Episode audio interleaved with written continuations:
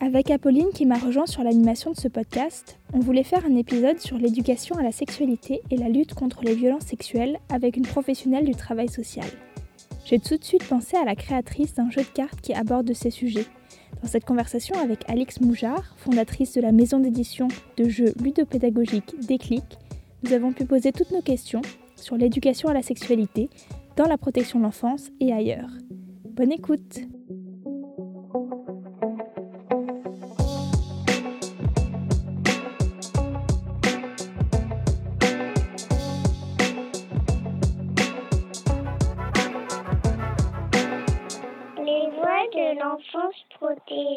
Bonjour Alex Moujard, merci beaucoup de nous accueillir dans les locaux de l'édition des Clics. Euh, aujourd'hui, nous, nous, allons revenir un peu sur votre parcours et euh, notamment pour commencer cette discussion, savoir comment est-ce qu'on passe euh, d'éducatrice spécialisée en ITEP à entrepreneuse à impact. Euh, c'est une histoire pleine de rebondissements euh, déjà parce que effectivement la marche est quand même euh, assez haute à franchir. Moi je suis éducatrice spécialisée du coup en ITEP. L'Institut thérapeutique éducatif et pédagogique, ça, c'est un établissement qui accueille des adolescents ou des enfants qui ont des troubles du comportement. Donc on, va les sortir du milieu ordinaire, du milieu scolaire pour des raisons de comportement inadapté, donc soit un peu inhibé ou soit justement trop, trop, trop mouvant, disons voire un petit peu violent du fait de, ce qu'on appelle les troubles du comportement. Et donc un ITEP, c'est un établissement euh, qui a un, un, pôle scolaire, un pôle internat pour qu'ils dorment sur place et un pôle thérapeutique.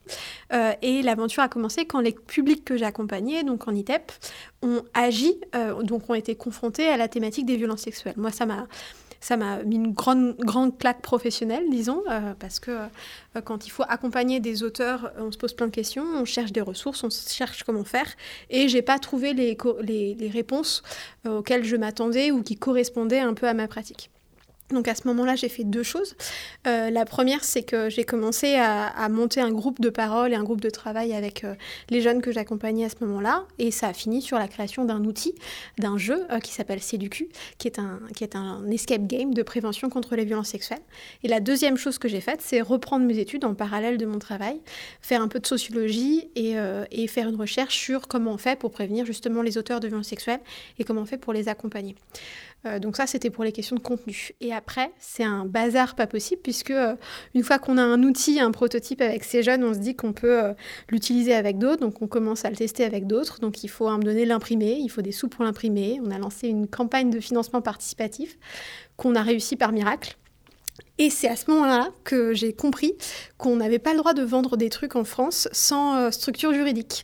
Donc j'ai déposé les statuts de déclic en les écrivant un peu avec un copain comme ça. Et donc c'est comme ça que, que j'ai fait mes premiers pas en tant qu'entrepreneuse, sans trop faire exprès en fait. Concernant euh, le groupe que vous avez créé pour monter euh, le, jeu, est-ce que c'était justement avec des, euh, des, jeunes qui avaient été auteurs? Est-ce que c'était avec, et avec des jeunes qui avaient été victimes? Alors c'est une question très rigolote, puisqu'en fait il y a, y a, une femme sur trois et un homme sur cinq qui est victime de violences sexuelles dans sa vie. Euh, c'est pas par le même auteur, donc on peut s'attendre à avoir les mêmes statistiques du côté des auteurs. Euh, donc en fait, euh, il y en a dans toutes les pièces, hein, des auteurs et des victimes. donc là, dans le travail social, effectivement particulièrement dans la protection de l'enfance, comme on a accès à ce qu'on appelle les dossiers, mais en fait au parcours de vie des personnes, on est un petit peu plus au courant des actes qui ont été posés, voire condamnés en amont. Donc il y avait un petit peu de tout, euh, mais il y avait surtout des situations qu'on connaissait des situations qu'on connaissait pas. Mais ça, c'est le lot de, tout travailleur social face à un groupe. Donc euh, un petit peu euh, mélangé. Et justement, le fait d'avoir accès au dossier et donc d'avoir accès à tellement d'informations sur ces jeunes, ça pose la question de la vie privée et pas dans le cadre plutôt dans le cadre de, tout simplement de la sexualité de ces jeunes. Est-ce que vous considérez que ça doit faire partie euh, des dossiers, des rapports? Est-ce que ça doit être évoqué dans le, dans le, même cadre que par exemple la santé ou la scolarité? Est-ce que la, la, sexualité doit être une, une rubrique euh, abordée? Alors ça, c'est une grande question dans le travail social quand même. Il faut bien distinguer ici ce qui est de l'ordre des violences agies ou subies et ce qui est de l'ordre de la santé sexuelle. Très souvent, on a le tort, euh, je pense, dans, nos métiers ou dans tout professionnel qui accompagne des gens, de considérer la santé sexuelle comme une problématique. Alors que non, ça c'est quelque chose euh, de l'intime, effectivement, et de la vie quotidienne. Donc tout ce qui est de l'ordre de la vie intime, non, en fait, on n'a même pas à partager ce genre d'informations, pas à l'écrire. voilà, c'est quelque chose qui ne nous regarde pas. Par contre, dès lors que une personne est accueillie dans un établissement parce qu'il y a eu un, acte de violence sexuelle, soit agi, soit subi. Euh, dans le cadre euh, voilà, de, l'ASE, c'est plutôt subi. Euh, dans le cadre de la PJJ, c'est plutôt agi, mais ça, c'est très, très schématique et très souvent, c'est pas aussi clair que ça. là, bien sûr qu'il faut que ça fasse partie du dossier, puisque c'est un peu pour ça qu'ils doivent être accompagnés et que ça fait l'objet de, notre accompagnement spécifique. Donc, donc voilà, c'est pas une réponse très nette, mais je suis pas sûre qu'il y ait des choses très, très nettes dans, dans quand on accompagne des humains. Et justement, dans le, dans le jeu Séducu, comment est-ce que vous articulez à la fois cette prévention contre les agressions ou les atteintes sexuelles et euh, peut-être une éducation à la santé sexuelle, euh, au plaisir, euh, à l'épanouissement? Ça, c'est. Alors, il y a quelque chose qui me tient énormément à cœur dans ce jeu Séducu, mais dans, dans l'éducation à la sexualité euh, en général, c'est que euh, la sexualité, pourquoi on a, une vie affective euh, et intime? Parce que c'est super, parce que c'est cool. et ça, c'est un message qui nous permet de, parler du consentement, de dire, mais en fait, d'ailleurs, c'est le slogan de Séducu, c'est si c'est pas cool, c'est pas du sexe. de dire ça, c'est de dire, ben, en fait, si peut-être t'as mal, si t'as pas envie, s'il y a quelque chose qui te dégoûte, peut-être que c'est pas du sexe. Donc peut-être que tu n'es pas consentant ou alors que c'est pas aussi clair que ça, etc. Et donc quand on parle de plaisir, on parle de consentement, et quand on parle de consentement, on prévient les violences sexuelles. Donc c'est toute la dynamique du jeu de parler de santé sexuelle dans tout ce qu'elle a de cool, de chouette, de oh là là, regardez tous les milliards de possibles à explorer mais encadrant très fermement. C'est-à-dire que concrètement, dans cet escape game, euh, on va euh, vivre plein de situations de vie, un peu comme, euh, comme le jeu dont vous êtes le héros, pour ceux qui connaissent un petit peu les livres qui ont été faits à, cette image-là. donc les joueurs ont, ont, la possibilité de faire plein de trucs super cool. Par contre, s'ils vont agir des violences sexuelles, c'est là où le jeu va cadrer très fermement, où il y a une carte stop, le jeu s'arrête euh, et il vient expliquer pourquoi. Donc euh, il, s'arrête soit parce qu'on a été maladroit, et ça c'est pas du tout une question de, violence sexuelle, euh, soit parce qu'on a agi l'une des quatre violences sexuelles, donc à savoir l'exhibition, le harcèlement, l'agression sexuelle ou le viol. Et donc, euh, pour revenir simplement sur euh, le, jeu et la, ludopédagogie qui est mise en place, est-ce que vous pouvez juste nous décrire euh, une partie? Est-ce qu'il y a un maître du jeu? Est-ce qu'il y a besoin d'avoir un, encadrant pour pouvoir y jouer? Ou est-ce que les jeunes peuvent y jouer en autonomie entre eux? Comment ça se déroule? Alors, CEDUQ a été plutôt créé pour les adolescents. Après, euh, très sincèrement, surtout dans notre secteur, surtout euh, dans le cadre de l'aide sociale à l'enfance ou la PJJ, euh, ce qui est vraiment très important, c'est à partir du moment où une personne se pose une question, il faut y répondre. Donc, même si c'est ciblé pour les adolescents, bah, moi j'ai déjà joué avec des jeunes de 10 ans qui ont déjà regardé de la pornographie, par exemple, et qui avaient besoin d'un outil pour déconstruire ça. Donc voilà, je relativise un peu la tranche d'âge, j'aime pas trop donner des tranches d'âge, c'est plutôt une question de où est-ce qu'on en est par rapport à ces expériences. Effectivement, c'est du cul peut se jouer seulement entre jeunes et euh, il va euh, y avoir euh, souvent dans ce cas-là beaucoup plus de libération de la parole parce que on est un peu entre nous, alors on peut s'autoriser à dire des bêtises. Mais dans notre secteur, ce qui est intéressant, c'est qu'il y a un intervenant qui viennent profiter de l'occasion de cette ouverture de la parole un peu facilitée, parce qu'on passe quand même un super moment, hein, je vous rassure, ça reste un jeu, euh, mais il va pouvoir donner de l'information supplémentaire, il va pouvoir cadrer aussi si c'est nécessaire, même si le jeu cadre déjà un peu automatiquement. Donc très concrètement, au début du jeu, donc on a plein de jeunes autour de la table, euh, un à deux professionnels en fonction des contextes, euh, et la première étape, ça va être qu'on choisisse ensemble deux personnages, un personnage qui va nous correspondre nous, avec qui on va jouer. On va tous être ce personnage, et un personnage qu'on va essayer de draguer, qu'on va essayer de pécho, euh, avec des cartes évidemment, tout le monde se calme. Et euh, il y a une grande première étape de partie où là, on va vraiment explorer comment on fait pour draguer. Même en tant qu'adulte, euh, on ne sait toujours pas. Hein. il n'y a pas, d'ailleurs, il n'y a pas de clé miracle hein, dans le jeu à part de se dire, bah, en fait, l'empathie et, et l'écoute de l'autre est un bon plan, mais, mais à part ça, il n'y a pas de bonne ou de mauvaise réponse en soi. Et du coup, c'est personnages qui sont finalement des personnages de transfert qui vont servir à, imaginer une situation euh, qui n'est pas la nôtre. Euh, ils vont vivre des situations comme euh, bah, je vais aller au cinéma et je vais essayer de regarder soit un film d'amour, soit un film d'horreur. je vais aller en soirée et du coup, tiens, si je consommais un peu d'alcool ou de drogue, pourquoi pas Est-ce que ça a un impact sur le consentement? Est-ce qu'on peut être consentant si on est complètement bourré? Donc voilà, donc plein de situations sympas ou moins sympas de vie et les personnages vont faire, enfin les personnages et les joueurs du coup vont faire des choix. il y a une deuxième étape dans CDQ, ça va être vraiment la partie où on va parler explicitement de sexualité, où là on va avoir des cartes qui représentent des parties du corps et on va les additionner pour faire des actions. Et là où c'est sympa et très très important à mon sens, c'est de, voir la multitude de possibles qu'il y a euh, dans la sexualité. Parce que très très souvent, euh, tout le temps, même j'ai envie de dire, on a en tête, les sexologues appellent, ça des scripts sexuels, c'est-à-dire des pratiques qui sont plus valorisées, plus normées. Et clairement, quand on bosse avec, euh, avec des adolescents ou avec des enfants, c'est extrêmement clair. C'est alors, étape 1, il faut que j'enlève le t-shirt. Étape B, je vais faire un bisou. Étape C, potentiellement la pratique euh, orale. Et ensuite, pénétration, et ensuite, c'est fini. Donc, un, script euh, qui serait plus valorisé que d'autres. Et avoir toutes ces cartes en face de soi, en fait, bah en fait, on, se mélange comme on veut. Euh, toutes les pratiques sont OK. Il n'y en a pas une meilleure que l'autre. Il n'y en a pas une qui procure plus de plaisir que l'autre, puisque ça dépend des individus. Et donc voilà, cette deuxième partie, elle, est là pour parler très concrètement de comment ça se passe, la sexualité dans la vraie vie. Parce que c'est ça leur, question. Hein. En fait, euh, mettre un préservatif, euh, allez, OK, c'est bon, on l'a déjà dit 100 fois, j'en ai un petit peu marre. Mais par contre, dans quel sens je tourne la langue? Ça, c'est une vraie question pour les ados. Donc ça permet tout ça. Et on a évidemment gagné la partie quand on a une relation affective et sexuelle safe, c'est-à-dire avec du plaisir quand même, ça me paraît important, et euh, sans risque d'IST, de grossesse non désirée, et évidemment sans violence sexuelle. La base. Et euh, justement, vous, avez parlé de la carte stop. Mhm. Est-ce que la carte stop, elle, nécessite une explication d'un adulte euh, présent qui aurait les compétences pour pouvoir expliciter pourquoi est-ce que le stop a eu lieu, ou est-ce que c'est déjà sur les cartes alors c'est déjà sur les cartes et il y a un petit euh, guide euh, qui est à destination euh, des jeunes et un autre à destination des pros, mais qui va venir expliquer les notions qui sont dans le jeu pour qu'il soit jouable vraiment que entre jeunes. Par contre, moi, c'est ma partie préférée, où il y a la carte stop qui sort en tant qu'intervenante pour prévenir les, les, violences sexuelles.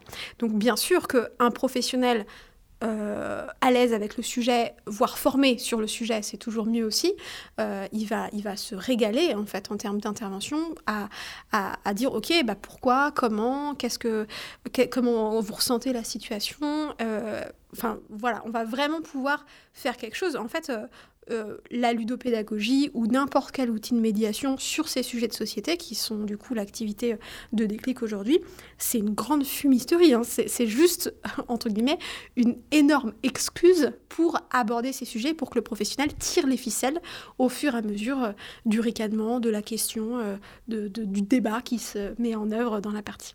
Bah, justement, j'allais vous demander de définir l'udopédagogie, mais j'ai l'impression que vous l'avez un peu. Euh, enfin, vous l'avez fait par le négatif, mais peut-être, euh, juste pour que ce soit clair dans le podcast, euh, une, définition de la ludopédagogie et comment est-ce que ça, ça, devient un outil pour le, travailleur social Alors, je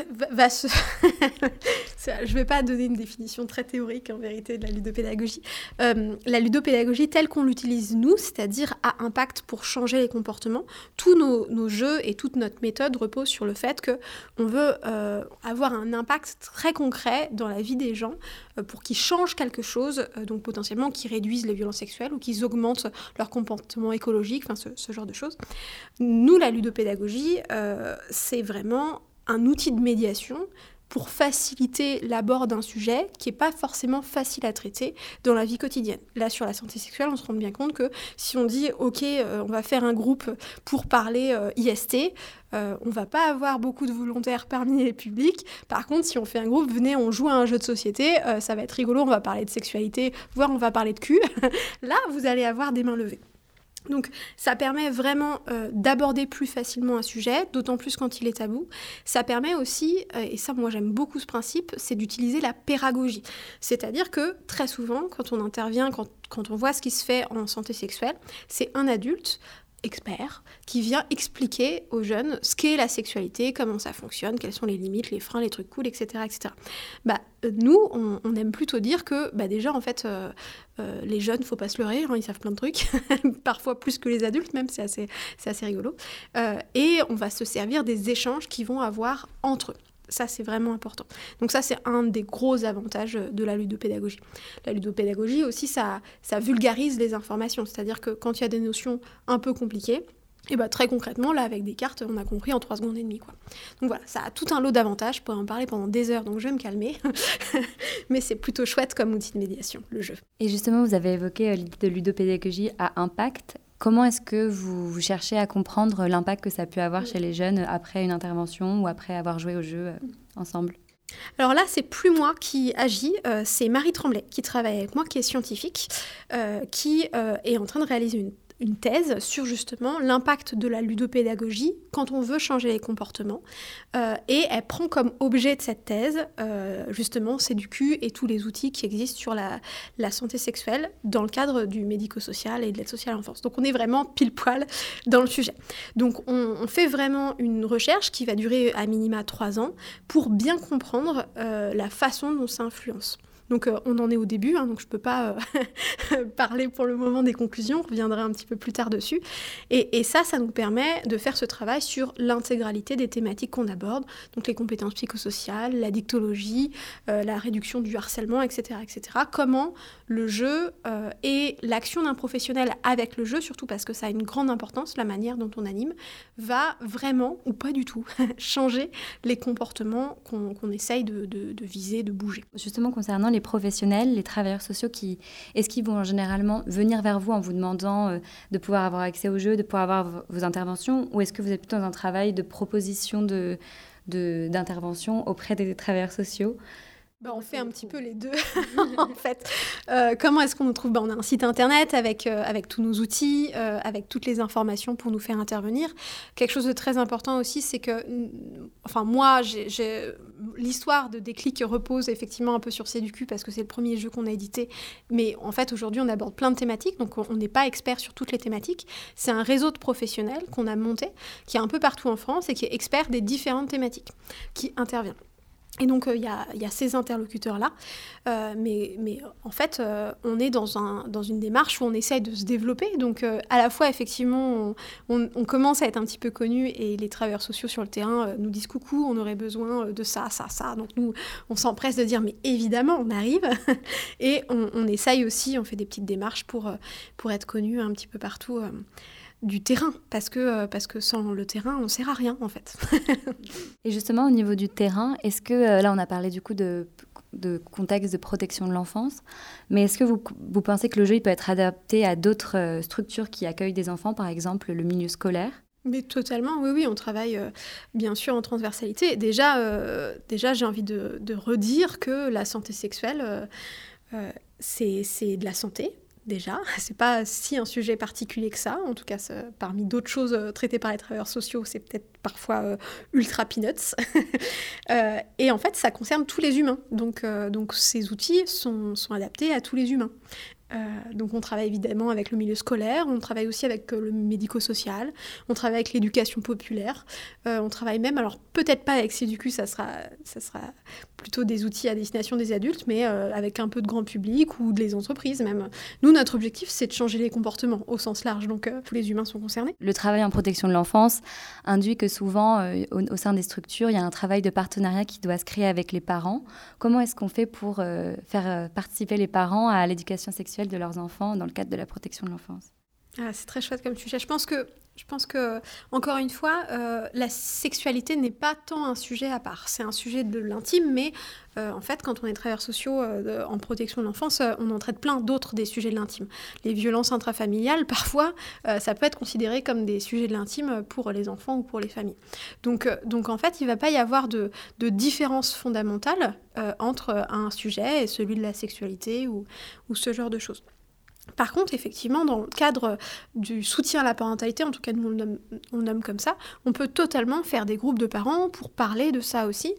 Euh, on va pas faire, à mon sens, c'est pas pertinent de faire des groupes sur la sexualité parents-enfants, justement parce que c'est tellement un sujet individuel qu'il vaut mieux faire des groupes par tranche d'âge et on se rend bien compte, ça nous paraît tous évident, que parler de sexualité avec ses parents, c'est pas super sympathique, ça gêne tout le monde. Donc on va plutôt séparer les groupes et bien sûr euh, tenir informés euh, les parents euh, pour rassurer les travailleurs sociaux parce que souvent c'est une inquiétude c'est oh là là si le parent il n'a pas du tout envie qu'on parle de sexualité oui mais en fait il y a un cadre légal et on doit tous aborder la santé sexuelle avec nos, publics que ce soit à l'école où c'est obligatoire que ce soit dans le médico-social où c'est obligatoire. Et donc l'aide sociale à l'enfance ou n'importe quel enfant n'est pas censé ne jamais avoir d'informations. Donc la loi est du côté de ceux qui veulent bouger les lignes sur ce sur ces points-là.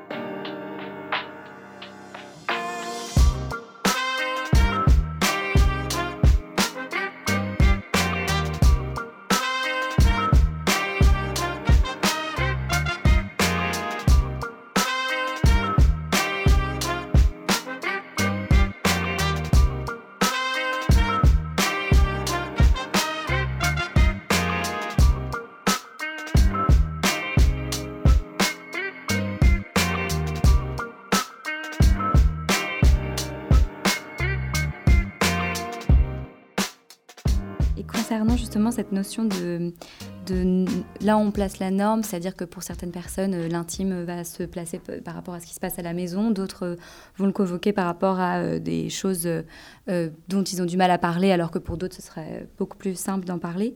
Mais comment est-ce que, est-ce que dans CEDUQ vous avez pris en compte, ou est-ce que c'est un travail qui est fait peut-être avec d'autres jeux, la dimension ethnique et culturelle qui a au travers de cette norme à la sexualité? Bien sûr, si, si, bien sûr, mais même entre nous, là, il y aurait des différences de ce qu'on considère être intime ou Donc oui, évidemment, euh, on n'oblige absolument jamais quelqu'un à parler de sexualité, sinon on ne respecte pas son consentement déjà. Euh, donc ça va totalement contraire au message. Donc dans CEDUQ, euh, déjà, c'est un outil qui est créé pour le travail social et du coup qui est créé pour s'adapter en fonction des situations. Donc en fait, on peut virer des cartes euh, comme on veut, en rajouter, modifier le scénario, on peut jouer qu'à certaines parties. Enfin voilà, tout est entièrement modifiable par rapport à un groupe ou par rapport à un individu, à un individu puisqu'on peut y jouer en groupe ou en individuel. Euh, pour justement modifier ça. Mais ça, c'est un point qui va se faire beaucoup dans la dynamique, justement, euh, dans ce que le professionnel va faire de ce jeu. Euh, c'est-à-dire que si on voit, si, dans notre posture, on dit, ok, non, on joue assez du cul, tout le monde parle, eh bien, en fait, on va un peu casser la dynamique et effectivement, on va gêner tout le monde. Alors que si on, dit, bah, chacun parle comme il veut, par contre, tout le monde a la possibilité de s'exprimer, bah là, tout de suite, ça change la donne. Donc, en fait, euh, les gens euh, pour, fixer pour eux-mêmes leurs propres limites. c'est valable dans tous les espaces et même quand on fait une information sur la santé sexuelle. Tout à fait. Et concernant justement la conception du jeu, la façon dont il a été euh, créé et euh, maintenant euh, commercialisé. Est-ce qu'il y a des points sur lesquels vous avez eu particulièrement des difficultés, certaines, certaines questions que vous avez eu peut-être plus de mal à aborder que d'autres, ou des moments où vous avez eu plus de, de, de nécessité de réflexion sur certains sujets à aborder? En fait, moi, évidemment, avant de créer CEDUQ, j'ai été formée et à l'accompagnement des violences sexuelles et à la santé sexuelle. Euh, donc, et en plus, je suis travailleuse sociale, et donc comme tout travailleur social, j'ai vu des situations sur le terrain diverses et variées. Donc j'ai envie de dire qu'en termes de tabou, euh, pour aborder les, euh, les contenus, j'en avais pas tant. Et les personnes avec qui j'ai travaillé non plus, puisque c'était les jeunes directement, les professionnels spécialisés ou les professionnels de l'éducation, etc. Donc des difficultés pour aborder un sujet, pas forcément. Par contre, je pense qu'il y a un truc fondamental, c'est qu'à chaque fois qu'on aborde euh, une question, donc effectivement comme, euh, je ne sais pas, la transidentité par exemple, euh, il faut non seulement aller voir ce qui se fait, ce qui se dit, avoir des informations concrètes et scientifiques. Donc là, il y a plein de littérature qui existe pour nous informer et pour nous aiguiller, nous en tant que professionnels, de ce qu'on peut faire, ce qu'on ne peut pas faire, comment orienter, quel message transmettre. Et c'est tout aussi évident, aller voir des personnes directement concernées. Donc si on reste sur ce sujet-là, eh ben, on a fait plusieurs tests de jeu avec une association LGBT. Euh, c'était à Rouen, c'était très très sympa comme moment. Et ça, on a testé et, co-créé le jeu parce que au-delà du test, on avait créé des fiches où les personnes pouvaient inventer des cartes, etc. Donc vraiment avec une diversité d'acteurs avec des personnes directement concernées sur tous les sujets qui sont traités, mais même euh, on a bossé le sujet aussi avec des mineurs non accompagnés qui euh, étaient issus de l'immigration du coup et donc euh, qui avaient effectivement des grandes différences euh, culturelles sur, certains points. Et on a testé et créé le jeu aussi avec des professionnels, mais les professionnels aussi, parfois, très souvent, tout le temps, ont des avis différents en fonction des situations. Donc euh, voilà, deux règles d'or, j'ai envie de dire. Euh, partir, de, partir et regarder sur ce qui existe déjà, ce serait bien d'éviter d'inventer l'eau chaude toutes les trois minutes et demander aux personnes directement concernées. Et je crois qu'une fois qu'on a ça, euh, même si rien n'est parfait et je prétendrai pas que c'est du culé, on a déjà une bonne base de travail. Pendant les parties, est-ce qu'il y a des cartes ou des informations qui reviennent comme étant les plus surprenantes ou qui, pour lesquelles les jeunes vont avoir le plus de, surprises ou plutôt être le plus contents de l'apprendre peut-être aussi ah, J'ai des milliers d'anecdotes. Hein. Euh, alors je suis totalement biaisée parce que moi il y a des sujets qui m'amusent plus que d'autres. Euh, mais par exemple, euh, dire que les femmes bandent, ça, ça c'est un message que j'adore parce qu'il y a vraiment ce pas de recul. Genre, mais comme les, les femmes, femmes, euh, vulve. Déjà, vulve, faut connaître le mot. Bande, donc faut connaître le clitoris. Donc on leur explique ce qu'est le clitoris, comment ça fonctionne. On leur explique que, les corps féminins et les corps, enfin les corps dits féminins et les corps dits masculins sont pas si différents que ça. Donc on, on, on parle du corps. Donc ça, c'est une information qui, qui, moi en tout cas, euh, les réactions m'amusent toujours beaucoup parce que euh, il y a vraiment cet, cet aspect révélation plus un petit truc genre voilà, parler un peu du plaisir féminin, euh, ça fait jamais de mal. Euh, l'homosexualité aussi, j'ai plein d'anecdotes euh, autour de ça. mon anecdote préférée, c'était au tout début de cette séduction, c'était dans la campagne Euroise en Normandie, où au début de la partie, du coup, on choisit des personnages et il y a tout type de personnages. Donc il y a des personnages qui ont des physiques différents et aussi qui ont des physiques un peu intersexes, où on ne sait pas trop où est-ce qu'ils se situent dans leur genre. Euh, on peut aussi choisir des associations euh, euh, sur n'importe quelle pratique sexuelle et n'importe quelle orientation sexuelle. Et donc, ce jeune-là voit une carte tout de suite et au physique, parce qu'il n'y a aucune information là-dessus, hein, c'est vraiment que des, images où on peut transférer, dit Ah non, lui, il a une tête de PD, oh là. Et, alors là, c'est parti en vrille dans les cinq premières minutes. homophobie à plein, moi non, enfin voilà, vous imaginez le type de discours qu'il peut y avoir. La partie continue, on se dit que ça va être pas la partie la plus sympa du monde, et puis finalement, et en fin de partie, euh, quand euh, il y a toutes les parties du corps, eh ben, on a parlé du point P, donc de la prostate, et de pourquoi, en fait, euh, on pouvait avoir du plaisir anal. oui, le plaisir anal. Et ce jeune-là a sorti en fin de partie, non mais en fait, les PD, c'est des visionnaires. Et bon, est-ce que on a effacé son homophobie. Peut-être pas, hein on va peut-être pas aller jusque-là, mais, juste en fait, il a compris euh, pourquoi il y avait ce type de pratique, euh, il a compris l'intérêt et euh, on, a certainement planté une graine à ce moment-là. Alors j'aimerais beaucoup reparler avec lui à un moment donné pour voir où il en est. Mais voilà, il y a quelques sujets comme ça très sympas qui reviennent et que, que j'aime bien l'effet que ça fait.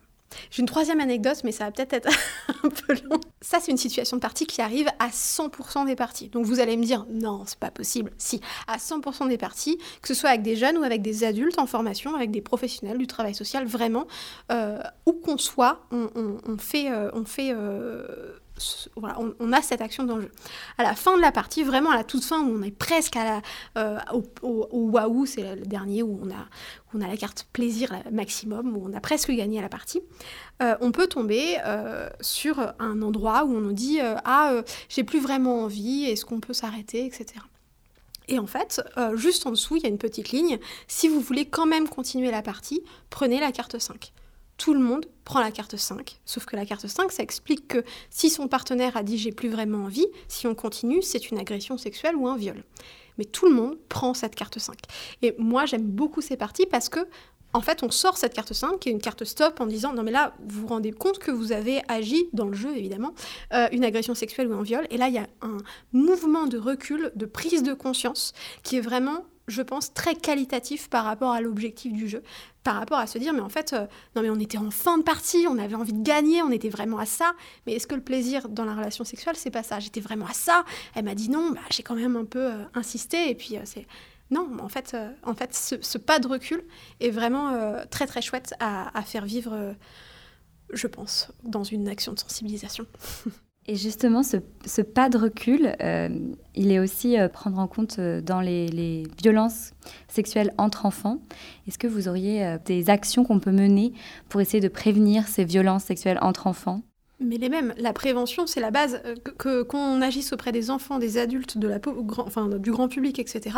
Si on veut enfin, sanctionner les auteurs et accompagner les victimes, c'est super. Mais en fait, euh, pour que ça s'arrête vraiment, il faut intervenir avant qu'il y ait une violence. Donc la prévention, c'est vraiment euh, mon perso, mon cheval de bataille, et ce qui est vraiment extrêmement important. Il faut savoir que euh, près de 50% des, violences sexuelles sur mineurs sont perpétrées par d'autres mineurs. Donc euh, c'est vraiment très courant, effectivement, et particulièrement dans les institutions du travail social en règle générale. Il y a quasiment toujours des anecdotes où euh, des violences agissent au sein de l'institution ou en dehors, mais en tout cas avec des personnes accueillies. Euh, comment on fait? Eh bien, en fait, on informe, on discute, on est disponible pour répondre aux questions. Euh, on cadre, on fait son travail, j'ai envie de dire, euh, comme on le fait pour une question de, violence physique. c'est vrai que dans nos métiers, on a assez l'habitude et ça nous pose je ne vais pas dire que ça ne pose pas de problème, hein, ça serait faux, mais on, a plus l'habitude de gérer des violences physiques, euh, la bonne baffe ou les violences verbales, etc. etc.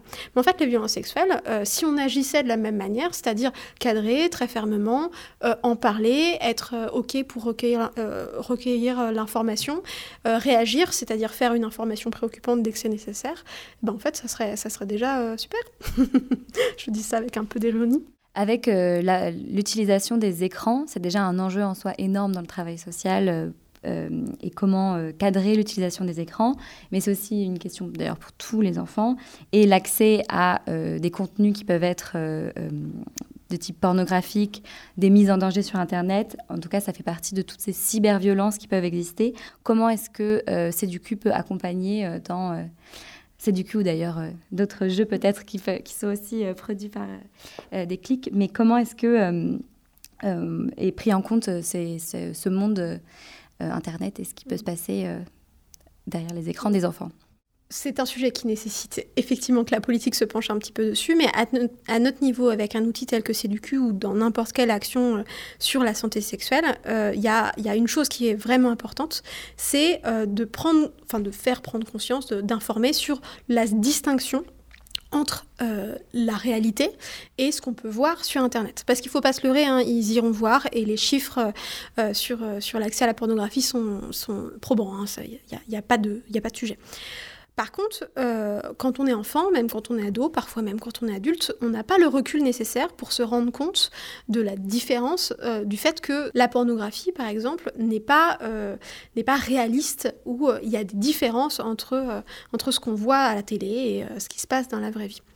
Surtout que la pornographie agit plein de normes sociales et du coup, bah, le plaisir masculin est surreprésenté, les violences sont extrêmement présentes, voire la pédocriminalité, etc. etc. Euh, moi, il y a un truc que j'aime beaucoup dire, c'est que quand on passe le permis de conduire, on se rend bien compte que c'est pas euh, comme dans Fast and Furious. Donc la pornographie, c'est un petit peu la même chose. Euh, les sexes ne font pas 40 cm, il y a des poils, il y a des bourrelets, les filles ne crient pas H24, c'est pas parce qu'il y a un plombier qui rentre dans la pièce qu'on va avoir une relation sexuelle, bref, toute, cette sensibilisation et l'accompagnement en santé sexuelle va permettre de, refaire un petit peu le point sur ce qui va se passer vraiment dans la vraie vie ou pas. Et bien sûr, euh, ça va permettre de cadrer euh, ce qui fait partie euh, des comportements OK et ce qui fait pas partie des comportements OK, ce qui est, très souvent pas clair dans la pornographie.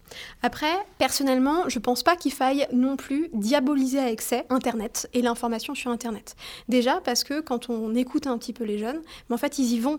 Et donc si on, si on a ce discours de oulala, il faut absolument pas y aller, c'est exactement la même chose que leur dire attention, l'alcool c'est mal, ne buvez jamais un verre. En fait, ils vont le faire. Il euh, faut avoir conscience de ça. Donc, il faut plutôt, je pense, avoir la posture d'écoute, de déconstruire avant ou après, euh, et d'être présent, en fait, pour répondre aux questions. Si, dans une situation professionnelle, un jeune vient poser une question euh, à un professionnel ou à un parent, qui que ce soit, et on ne lui apporte pas la réponse, il va aller la chercher par lui-même. Donc j'insiste vraiment sur cette nécessité d'être OK euh, pour en parler, d'avoir les outils, de se former si c'est nécessaire pour être plus sécure. Mais, mais euh, voilà, il vaut mieux que nous, on réponde à leurs questions ou qu'on passe après pour leur expliquer ce qu'ils ont vu plutôt que les laisser comme ça. Euh, un peu seul euh, sans forcément avoir le recul. Il y a une situation sur le cyberharcèlement dans euh, le jeu C'est du cul, donc les personnages, enfin les, joueurs ont le choix de faire envoyer par un personnage une photo de ses fesses qui est évidemment non sollicitée en amont et du coup là c'est un nude, donc c'est une exhibition sexuelle au titre de la loi. il y a une autre situation sur le harcèlement. Donc on va venir cadrer ce comportement très fermement. Là on a une carte stop par exemple pour vraiment définir très clairement ce qui est de l'ordre de la violence sexuelle ou pas. Et souvent, la précision, euh, c'est ce qui est de l'ordre du harcèlement ou pas, ou c'est de la drague, ou c'est une bonne blague. Euh, donc on va venir euh, vraiment définir ça. Après, c'est un des sujets abordés euh, par CDQ. On pourrait presque faire un outil spécifique sur le cyberharcèlement. Le cyberharcèlement, c'est loin d'être que sur la sexualité. Euh, donc c'est un sujet en soi. Et là, j'ai d'autres outils euh, dans ma besace chez Déclic pour parler de harcèlement qui sont peut-être un peu plus adaptés pour aborder ce sujet qui a ses propres enjeux. Bah, et donc, c'est lesquels ces outils-là Mais c'était quel suspense Alors, on a euh, la collection Feeling, euh, qui, est, euh, qui est un outil vraiment très sympa, où il va y avoir des situations de départ. Donc, par exemple, vous recevez un texto, bref, plein plein de situations. Il y a vraiment un grand choix qui sont possiblement thématisées, c'est-à-dire qu'on a un feeling classique qui va aborder les situations de la vie à l'école, en famille, en société. Et on a un, un feeling qui s'appelle le feeling harcèlement, qui va vraiment parler que de situations liées harcèlement. Et le but du jeu, ensuite, c'est que les joueurs autour de la table vont devoir se dire quelle émotion je vivrais dans cette situation, mais surtout, ils vont devoir deviner quelle émotion vivrait l'autre joueur dans cette situation. Donc c'est vraiment un jeu génial pour parler d'empathie, pour développer l'empathie et pour euh, ouvrir le dialogue sur ces sujets euh, qui sont pas toujours évidents ou alors euh, un peu diabolisés. Encore une fois, les questions de violence, souvent on va parler du pire, mais les questions de violence commencent sur des situations anonymes, donc, donc ça va vraiment ouvrir le dialogue là-dessus. J'ai une question qui me vient, mais par curiosité. Le peu d'éducation sexuelle que j'ai pu avoir, c'était dans le cadre scolaire et c'était euh, on met les filles dans une salle, les garçons dans une autre. C'est quoi votre positionnement par rapport à cette mixité ou non-mixité pour pouvoir aborder les questions d'éducation sexuelle? Bah, vive la diversité. ma, position est extrêmement claire. Euh, non, au contraire, est-ce qu'on pourrait pas parler ensemble et dédramatiser euh, c'est, En fait, on a les mêmes enjeux, les filles et les garçons un cas où par contre euh, je pense qu'il est nécessaire de, séparer les groupes en types de personnes, mais ça peut l'être sur les questions euh, de genre, d'orientation sexuelle, bref, comme on souhaite, c'est si les personnes elles-mêmes sont pas très à l'aise pour parler d'un sujet avec un autre groupe, par exemple.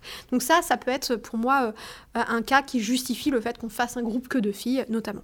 Mais sinon, justement, le principe de la pédagogie, c'est de, de, favoriser et d'utiliser les échanges qu'il peut y avoir entre les gens, et plus c'est gens sont différents, plus les échanges sont riches. Surtout qu'il y a énormément de questions de genre euh, et d'égalité entre les femmes et les hommes dans les questions de sexualité. Donc si euh, les euh, nanas pouvaient dire non mais moi tu me fais ça, je te mets une grosse baffe dans ta tête, ça serait super parce que ça sera beaucoup plus efficace que si le professionnel dit non ça c'est une violence sexuelle, tu risques de te prendre une baffe par ta camarade. Voilà donc donc favorisons les, échanges et ce sur, sur tous les sujets, quelle que soit la catégorie de population. Est-ce qu'il y aurait une question que vous auriez aimé qu'on vous pose? Souvent, alors dans le travail social, mais en tant que professionnel de, l'accompagnement en règle générale, on ne se sent pas euh, à l'aise pour parler de ce sujet. Donc, euh, l'un des plus gros freins qui existent, euh, enfin, auxquels nous, on est confrontés chez Déclic au quotidien, en tout cas, c'est non, non, mais c'est pas trop à moi d'aborder ce sujet, c'est plutôt à la famille, ou c'est plutôt à la psy, ou c'est plutôt. En tout cas, c'est pas à moi. Vraiment, j'insiste sur un point, c'est que quand on, quand on regarde enfin, après une intervention, celles qui ont été les plus efficaces ou pas.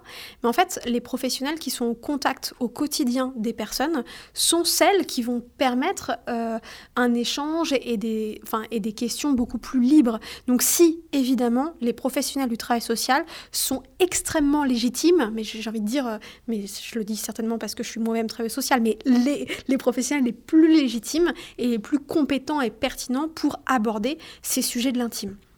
Par contre, euh, c'est pas utile euh, ou c'est pas efficace d'aborder un sujet, de se forcer si on n'a pas les connaissances, si on n'est pas sécure, si on est mal à l'aise, etc., etc. Et pour ça, en fait, il y a plein de choses géniales qui existent pour s'informer, se former.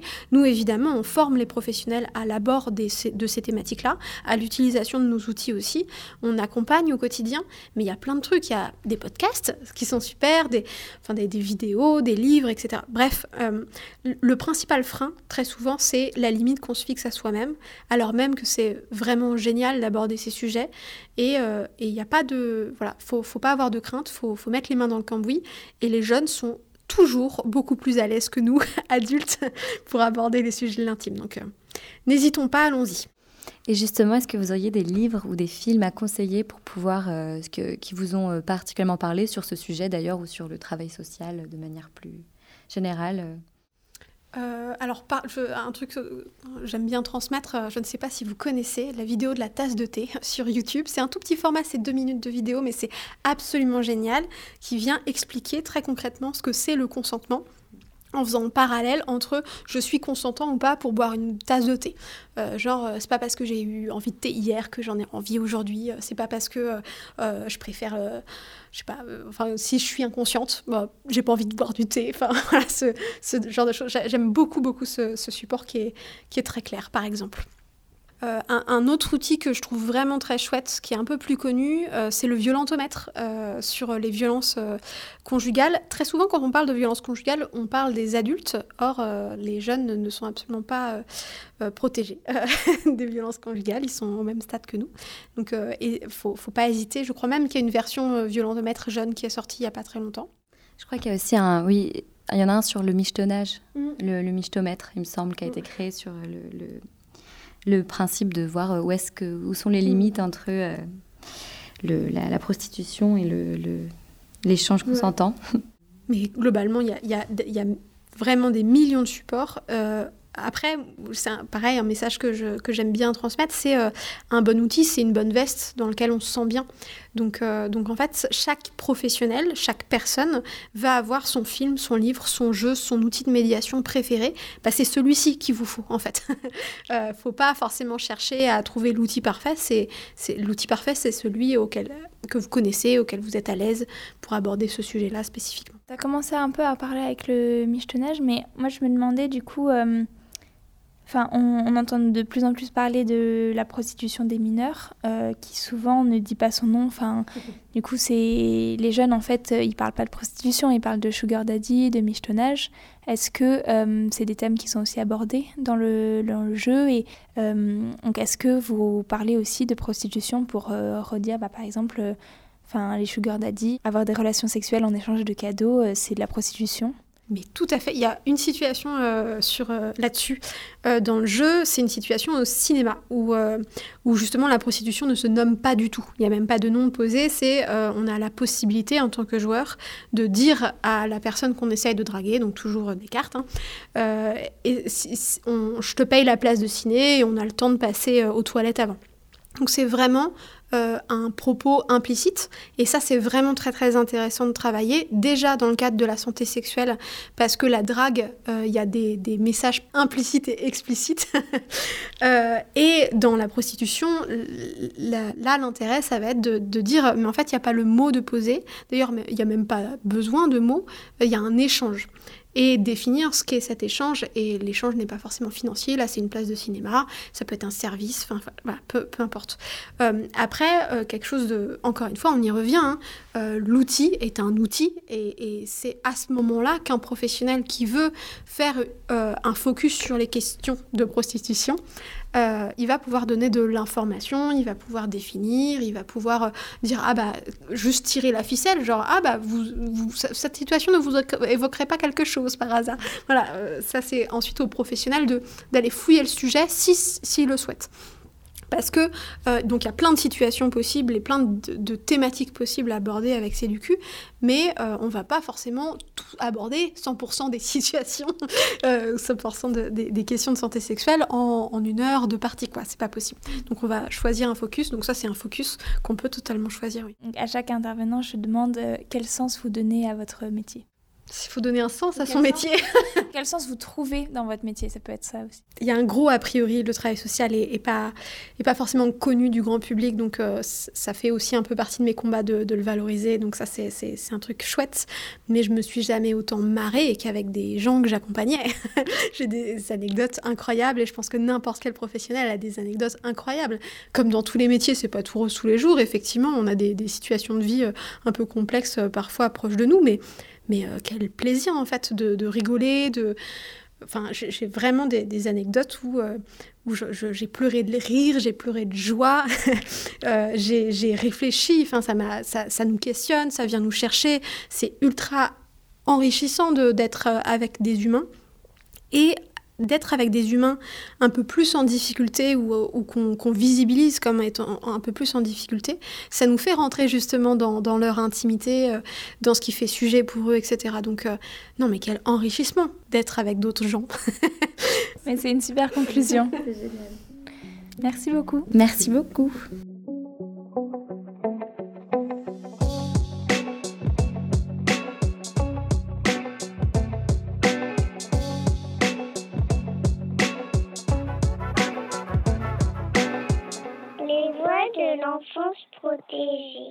Merci d'avoir écouté jusqu'au bout ce septième épisode des Voix de l'enfance protégée. Cet épisode a été réalisé par Elsa Lefeuté et Apolline Husson à la rencontre de Alix Mouchard, la fondatrice des éditions Déclic. Vous pouvez découvrir toute leur gamme de jeux sur leur site internet. Les musiques de l'épisode sont de Maître Renard. Si l'épisode vous a plu, n'hésitez pas à venir nous le dire sur notre compte Instagram enfanceprotégée.podcast et à en parler autour de vous. À bientôt!